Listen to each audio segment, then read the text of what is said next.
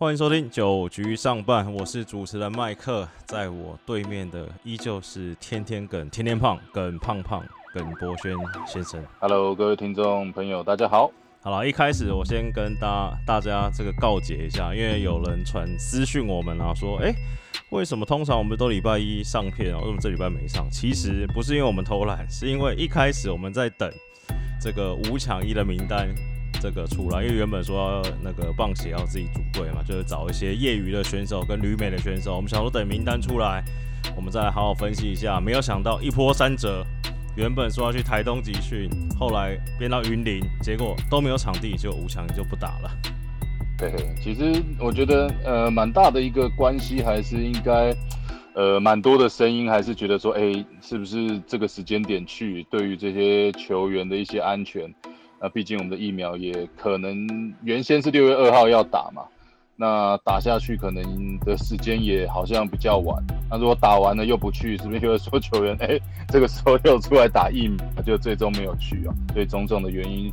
呃，棒协这边可能最终也只能忍痛哦，呃，把这个奥运的一个资格赛给取消掉了。对，因为我觉得我自己感觉啦，好像是说这另外一方面也是说是棒球选手的大家对的保护，不管是球团也好的保护比较周到啦。因为其实你认真讲，你说譬如说像是六月初篮球也有比赛。那国家队也是出去嘛，嗯、然后是呃女篮的三对三现在也去奥地利打了。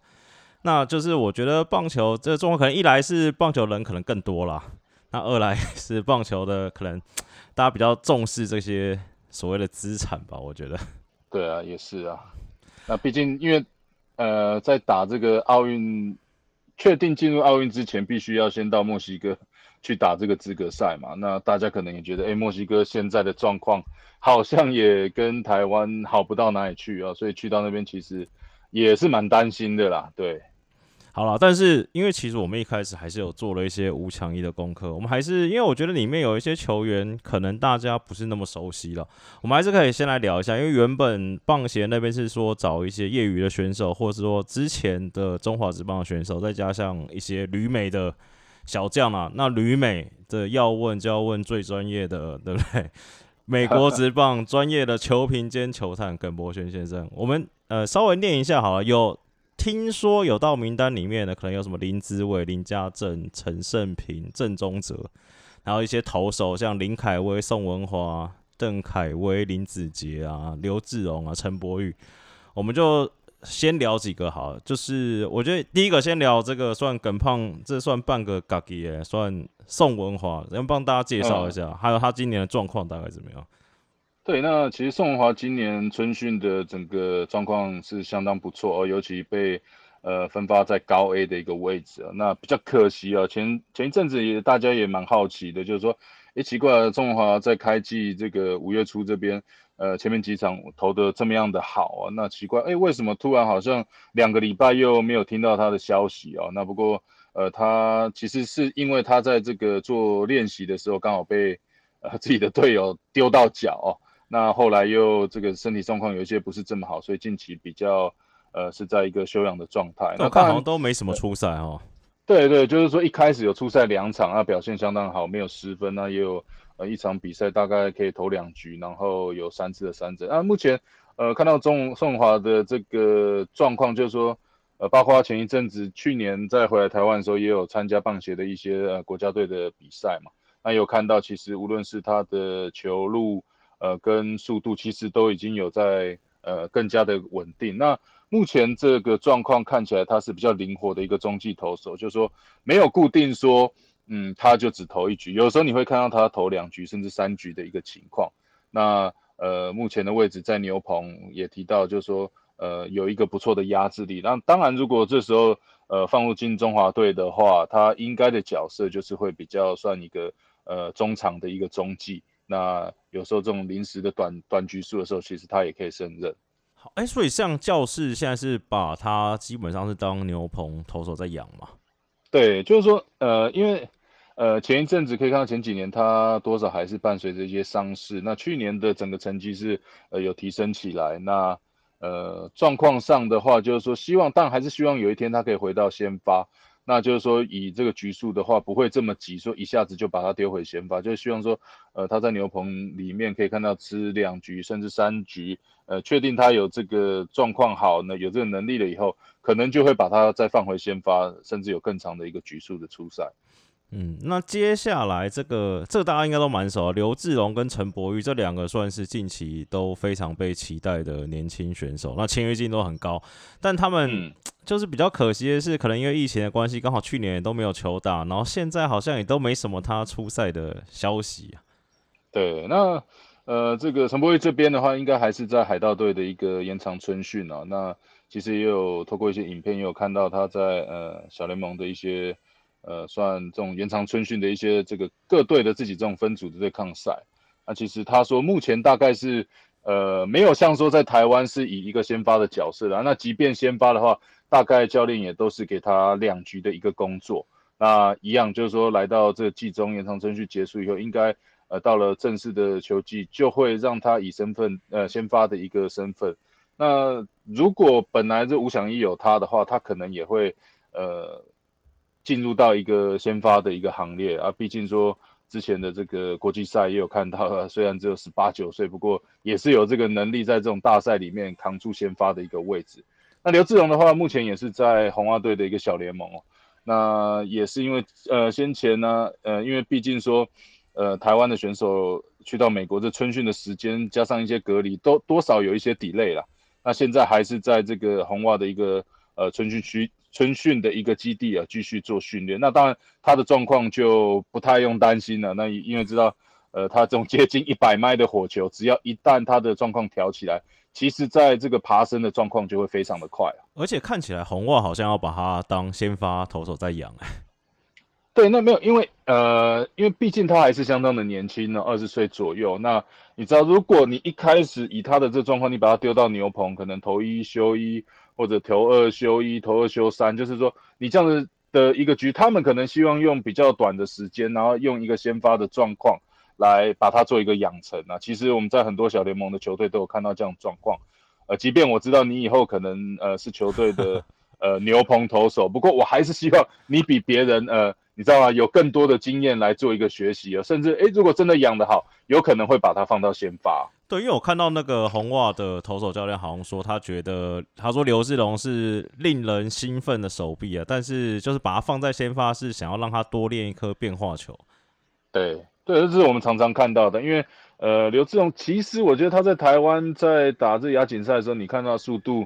呃都是这种一五八、一五七，那其实滑球也看起来是相当不错，那也有很好的一个呃变速球，大概现在。呃，牛棚三个球路，我觉得已经相当的足够了。那我觉得，呃，可能就是说他的变化球的品质要再呃加强一些。因为现在我觉得到了你看了这么多美国职棒大联盟，已经不是在求你这个球种多哦，是说你这种单一的球种其实要相当的精进，你才有办法解决这些大联盟的打者。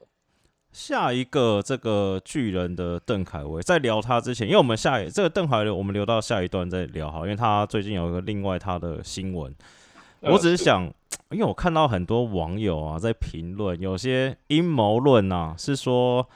他们觉得这些业余选手啊加旅美这些选手啊，这个组起来的实力。好像不是很好，就是去五抢一，可能也是送头，这个可能也是棒协这个放弃参赛的原因之一。我觉得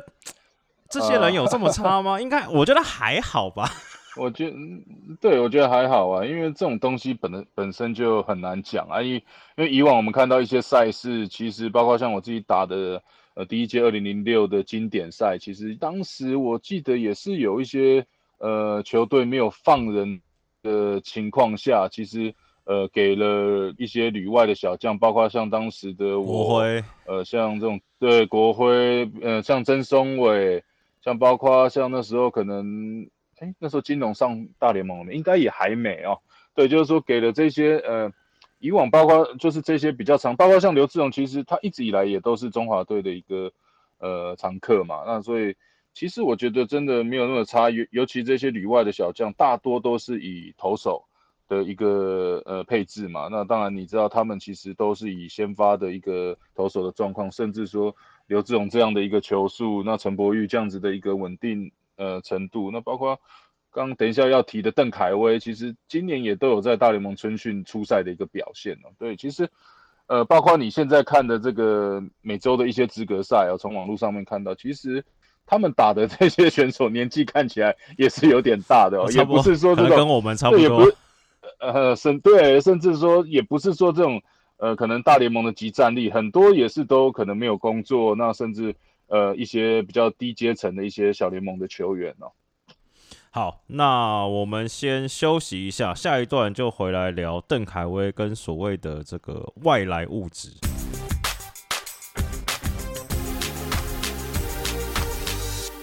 欢迎回来，九局上半，接下来我们来聊最近算蛮多新闻的巨人的新秀邓凯威啦。啊，耿胖先帮大家介绍一下这个选手好了。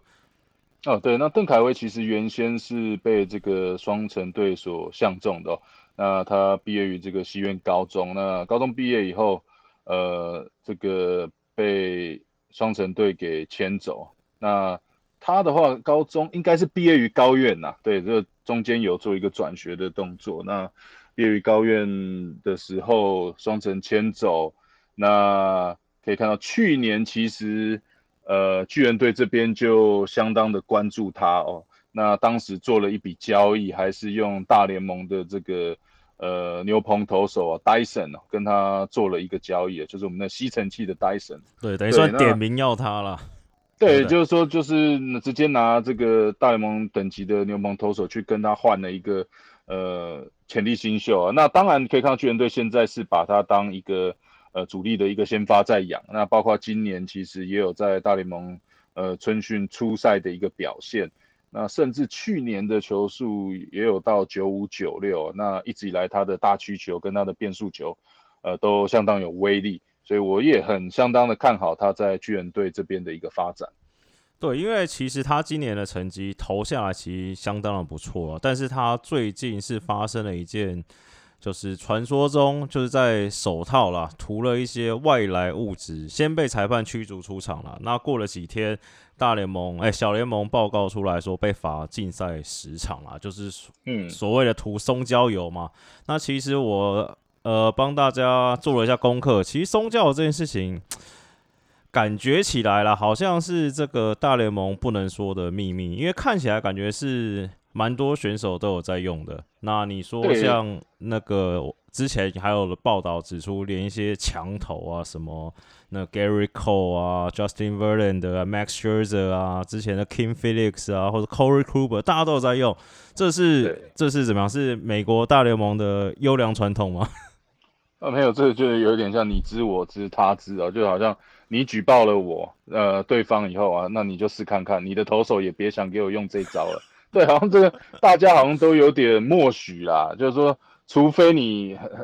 可能把这个东西涂在太明显的地方哦，直接被主审裁判给抓到有反光的这个作用。我们之前有看到这个选手是直接把它涂在脖子上的一个情形，对对，直接涂在脖子上的一个状况。对，所以这就是说，其实，在小联盟的时候，大家都已经有在呃互相的在传授这样的一个状况啊。就是说，以往当我当第一次接触到这个松胶油的时候，我我一直以为是说，因为我们知道大联盟的球其实是。呃，一直以来讲是比较平滑一点，比较滑。啊所以好像是一开始大家会觉得，哎，这个东西是不是止滑？那不过到了后面，现在越来越多大家才知道说，这个是可以增加你球的一个尾劲跟一个转速啊。所以我觉得这样子以来，所以大家会觉得说，哎，这样是不是一个作弊的行为啊？对，因为哎，所以你第一次遇到松胶油是在美国小联盟的时候？对，因为他或者是嗯。因为我现在看报道，他说现在好像这个松胶油又更先进了，说不只是纯的松胶油，好像还有在套一些东西，然后会让这个哦，因为你之前刚刚我们在聊的时候，你说你觉得有点黏嘛，对不对？对，因为他们说现在会套一个新的东西，然后变得不那么黏，然后这个投手不止转速。快，他的控制力更好。那有些打者就会觉得说，好了，你控制力更好，你也不太会出生球，所以相对变成一个互相都默许的一个概念。这听起来好像哪里怪怪的。对啊，所以我就说这个，呃，就所以才会有不断的改变，因为毕竟松胶油你涂在呃手套上面还是我们常常看到手套里面会有黑黑的这种状况啊。那甚至说这你看到这投手接到球以后，手不断的在这个手指头在手套边啊这边按来按去啊，所以演变到后面，其实慢慢的像我有尝试过像这种刮胡泡啦，那像这种发胶啦。呃，应该就是这些，像什么凡士林啊，这些有的没有的偏方都已经尝试过了，可是对投球表现还是没有增加。你都有，你都有试过啊？对，就是说在传接球的时候，其实大家都会有说，哎，要不然你做这样子的尝试看看。嗯，一开始都会从练习开始，不会说，呃，一开始就这么大胆的，哎，把把这个东西直接 妈带到投手球上面，在那边涂涂抹抹的。对，还是会在旁边先做一些尝试。对，对，而且最近的新闻看起来说，这个美国大联盟官方呢，就是好像要开始正式的来抓这个东西啊。那等于说，类似说邓凯威还有一连还有三四个选手被抓到，等于算是被杀鸡儆猴了。那耿胖，你回来中职，你在中职看中职有这种状况的出现吗？呃，中职其实没有抓的那么凶，不过我知道也是有一些投手啊，呃，有在做这样子的一个呃使用啊。当然，在台湾比较少，呃，是用比如说松胶，有的时候比如说像这种，我们知道这呃台亚洲的话，比较是用这种球棒的一个喷剂嘛。啊，对，就看到就是说，对，喷来喷去的时候啊，有的时候有的时候呃球员可能会把它喷在手套里面，那可能对，就是也是说让这个。呃，球滴产生有一点粘性，那甚至说你接到球摸一摸手套的时候，呃，也会有这种黏黏的一个感觉啦。那当然，在台湾听到的像这种刮胡泡，因为刮胡泡这种东西，你涂在呃，比如说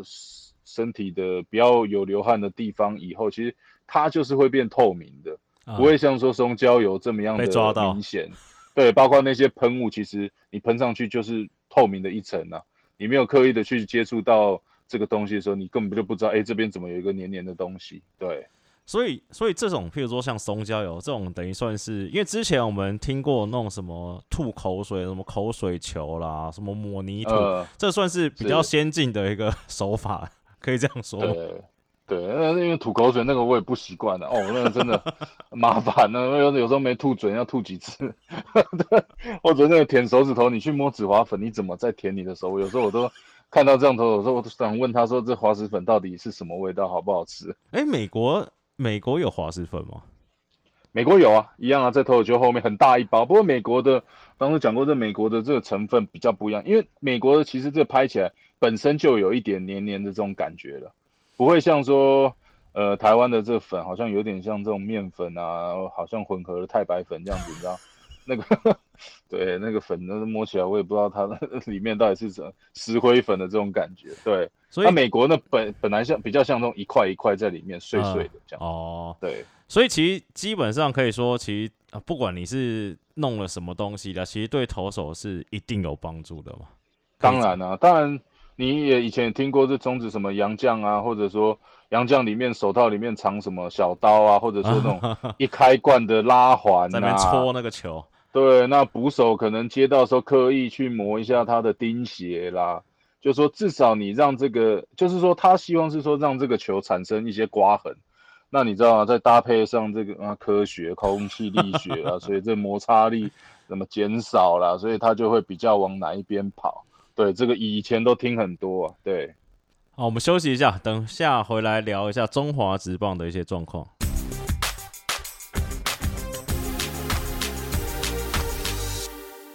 欢迎来到九局上班这一趴，我们要来聊一下这个中华职棒了。虽然没有赛程，我知道大家都很痛苦，我们也很痛苦，观众也很痛苦。但是呢，现在中华职棒大家其实讨论的最热烈的一个点啊，就是说，因为现在台湾疫情的关系嘛，目前至少看起来到六月十四号前，应该赛程都没办法进行啊。那大家开始讨论啊，那假如。先假设最好的状况啦，六月十四号完，然后可以开始打的话，那有球迷就开始很认真的算啊，算一算说，哎，好，那这段期间的比赛好开始延，开始打，打完再加下半季一周，算你每天都打两场，打满十二场，好像这样打完也要打到个十月底、十月初，好像有点来不及。所以就有人在讨论说，因为今年的赛程，因为季初因为六强一的关系，其实下半季就还没有公布下半季的赛程。那大家聊说，哎，这会不会是又可以改回单一球季的一个契机？对啊，那不过我觉得现在还是要看这些前面的一些领先的队伍嘛，那包括像同一师队，他现在领先，那你改回单一赛季的话，呃，眼看这个上半季也即将要结束，对于他们来讲，好像说他们要夺冠的几率比较高啦。那你当然改回来的话，变成说，呃，大家好像又重新开始一样。对，那我觉得这边其实。要不要改，还是要看五队的一个同意，最终的一个开会的一个结果。对啊，因为其实像呃，假如是维持上下半季的话，因为第一个问题会是这赛程可能会消化不完嘛。那有几种方法，第一种方法是。呃，我们先维持以 NBA 的做法来说，他们可能是先把还没进行的赛季，譬如说下半季，我们维持同一时间开打。那上半季剩下的赛程，呃，是看要打几场啊，还是说都不打啊，还是直接裁定嘛？因为像以台湾来说的 SBO 跟 WSBO 都是直接裁定嘛。那这个事情就恐怖了。假如直接裁定上半季冠军同一师嘛，兄弟又哑了，又哑了。哈 哈对啊，我是觉得这个真的蛮难的。其实蛮期待这个看到中职十二月还在比赛啊。因为以往你看到这个都国外的季后赛会穿着啊大衣啊，很冷的天气啊在打棒球，台湾好像还没有这样的感受。在想说，哎，是不是冬天大家也有棒球可以看啊？对啊，而且为什么？哎，为什么中华职棒这么坚持打上下半季啊？以你球员来说，因为你在美国小联盟是一定是单一赛季嘛。对不对？那你在对我，我觉得他们可能会呃比较担心像国外的一些状况啊。你可能季中打完了以后，你大概知道今年就呃没有什么机会了。那甚这样子的话，可能一个比赛的可看性好像比较没有这么高，可能也会对呃球迷方面会有一些影响啊。当然就是说上下半季的一个制度。好像这个每半季大家都有一个，你即便你上半季垫底，你下半季你也不会想要放弃，你还是会想要继续来拼看看有没有机会拿到呃下半季的季冠军。啊，甚至上下半季同样一个人冠军的时候，呃二三两名又有机会来打一个挑战赛。对，就感觉上这样子的一个组合好像是比较多变化一些啦。对啊，因为我觉得中华职棒好像打上下半季比较好，因为第一个是球队少了，对战组合很少，就是然后又可能譬如说你说假如。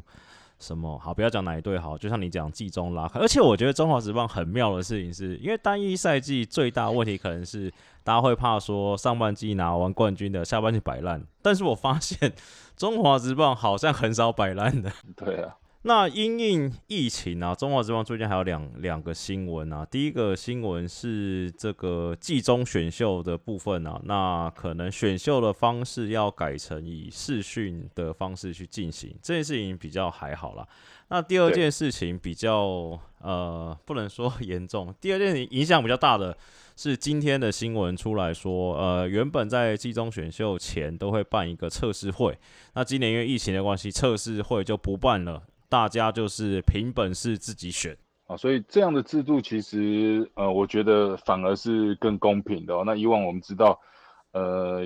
有一些没有呃进入到选秀资格的选手，可能要呃透过这个其他五队的一些推荐才能进入到这个里面。那当然有时候选秀的状况是千变万化，有时候你可能哎选一选，你该想要选的人突然被选走，哎，你会觉得哎这个人。呃，我当初如果我没有我忘记推荐他，或者来不及推荐他，所以没有机会选他啊。那反而这样的情况，我觉得是呃大家比较公平啊。尤其对于说呃一些在球探部门是布置比较多呃为球探的话，就是说他平常在看的呃球员的方面比较广，那也让这一次说，哎，其实只要你有报名就可以来参加的话。好像会有比较多人会有更多的一些机会，那就变成说，你球探这边你必须要下足更多的呃功课去了解这些所有有机会来选秀的球员。对啊，就是你平常真的有投资在球探部门啊，你平常真的有认真做功课，其实这这个制度改了，其实对你影响应该没那么大了。对我吗？国外？我说对 对球队，就是队友认真，平常都有在做功课。对对对对，那我觉得就是说，对于我刚刚说的嘛，就是有一些球队，你可以看到他可能呃建制的三至四位甚至五位的球探来讲，呃，甚至他们已经从南到北都已经布下天罗地网，甚至 已经买通各个教练，不是不是，呃，就是跟各个教练都已经培养好关系，对对对，培养好关系的时候，那当然有时候呃。一些球员没有上场，其实也有蛮多的原因嘛，也不一定是说他的能力不好，那有可能是说，哎，他的起步比较晚啊，甚至说他因为一些伤势，所以在他毕业之前可能没有太多的一个机会。那在这个时候，可能有一些球探就可以私下的去做一些测试，呃，甚至做一些观察。那也趁这个机会，让呃其他的球探并没有发觉到这样的球员的时候。哎，可能可以捡到更多的这样子，呃，可能没有人看到的一些球员呢。对了，因为也因为这个选秀的这些新闻，我看到一条新闻蛮蛮有趣的，来想请耿胖来聊一下。就是好像这一届有一个超级高中生是这个平镇高中的李浩宇，号称本届怪力男，听说已经有这个美国球队对他有兴趣了。那耿胖你怎么？对，我相信因为看过他的全世界的球他，应该都觉得他是一个不错的、很好的球员啦。对，那尤其其实很多人都把他媲美，说，哎，这个 power 可能有像这种以前的这种陈金峰或者是林志胜这样子等级。当然，我觉得因为因为现在因为当时的那个时空背景下，陈金峰学长或者林志胜，呃，他们高中的时候是用铝棒在做打球的。那我们知道说。呃，不是说他铝棒，就是说铝棒，我们在讲说，可能以往我们知道说技巧性可能没有这么大，就是说有时候你可能折到，还因为只要你有够力量，还是有机会形成呃全垒打啊，全垒打，甚至全那甚至全垒打，对对对。那木棒可能大家就觉得，哎，这个可能要更多的真材实料。当然不是说呃李志胜或者陈金峰学长这边技巧不好，只是说在那样子的时空是呃比较不平等的，因为李浩宇在高中的时候并没有打过木棒，哎，铝棒。啊，不过你可以看到，他这高中三年加一加，应该也，呃，二三十支全垒打，应该大大小小比赛，应该你说木棒敲了二三十支，对，应该甚至都已经超过了。所以以他的能力，其实的确是一个相当特别的一个选手了。所以可以算是，而且我看他啊，他游击，他游击站得住吗？呃，游击吗？那因为他其实呃，国中的时候是守游击，那高中一开始的时候，当然也是。呃，有尝试过手，对，先占游击。那当然，呃，随着这个一些新秀上来，那甚至可能因为呃，李浩宇的身形算比较粗壮一点，对，但当然他的移动能力啊，跟背力啊，手背其实也都相当的不错了。那可能二三垒这边，甚至一垒以后可能会是比较适合他的一个位置。好了，其实基本上简单来讲，其实这个选手听起来啦，跟报道看起来还有更胖的。感觉应该算是这个近十年、五年到十年，算是蛮值得期待的一个新秀啦，可以这样讲吧？是，对，没错哦。好了，那这个我们也祝福他未来发展。最后，节目最后尾声，老惯例，直球对决。因为其实这这个礼拜比较没什么新闻，我们直球对决一个比较有趣的。我在爬 PDT 的时候看到，最近有个新闻啊，就是说这个。美国的这个奥克兰运动家队啦，PO 了一个 就被人家不能算指控，也有点像开玩笑啦，就是他们赛后啦给小联盟球员吃的这个餐盒，我看了一下，就是吐司夹 cheese、生菜、番茄，还有一点点肉，然后就被人家批评说，哇，你给小联盟球员吃这些东西，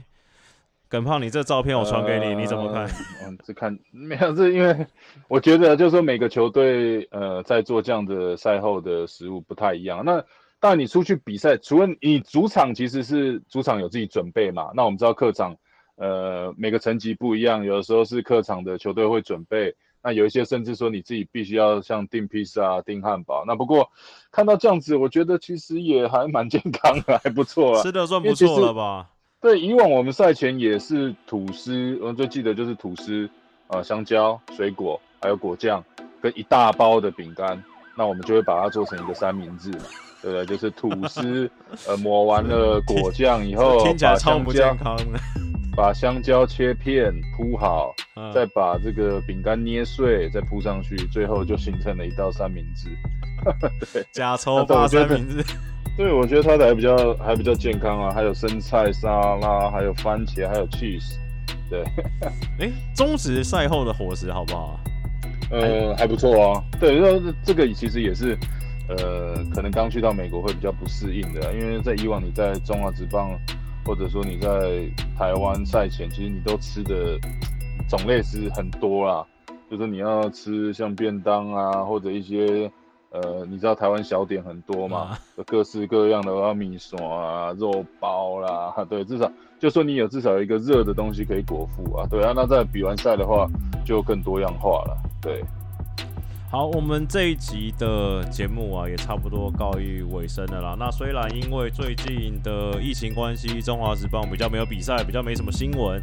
但是呢，我们还是会整理一下，就是不管是美国职棒或者日本职棒，我们有一些选手表现的不错，每次会整理一下值得跟大家讨论的事情，